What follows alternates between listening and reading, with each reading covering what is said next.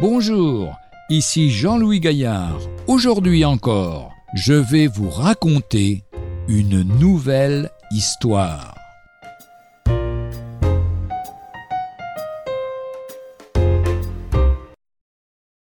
Obéir sans comprendre.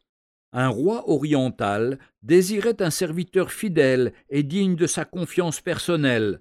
Voici ce qu'il fit pour le découvrir. Faites publier, dit-il à son secrétaire, que je voudrais un homme pour un seul jour de travail. La vie parut étrange. Un seul jour de travail. Deux hommes se présentèrent. Le roi les engagea pour une certaine somme et leur expliqua le travail à faire. Voici, dit-il, un panier et deux seaux. Approchez-vous de ce puits. Il s'agit d'y puiser de l'eau et de la verser dans ce panier. Puis il ajouta en s'éloignant Je viendrai ce soir me rendre compte du travail accompli.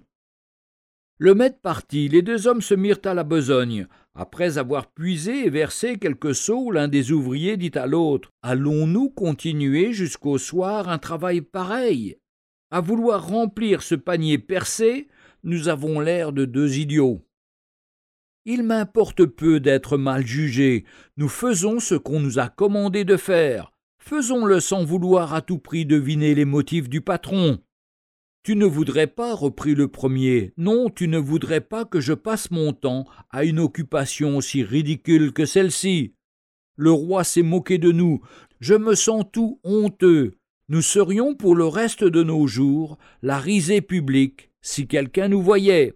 Alors, laissant là son seau, il s'en alla. L'autre continua de vider ses seaux d'eau dans le panier toujours vide.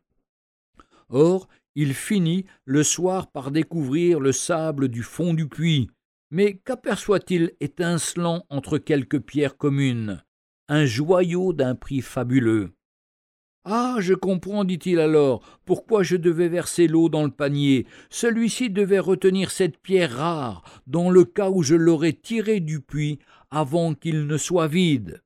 Le roi se présenta peu de temps après. Je te félicite, dit-il, de ton obéissance parfaite. Tu as été fidèle dans l'œuvre étrange que je t'avais donnée à faire. Et quoiqu'elle ait été incompréhensible pour toi, tu as su faire la volonté de ton roi. Dès aujourd'hui, tu as ma confiance, et tu te tiendras toujours à la droite de ton Seigneur, car c'est là la vraie place du serviteur fidèle. Retrouvez un jour une histoire sur www.365histoire.com.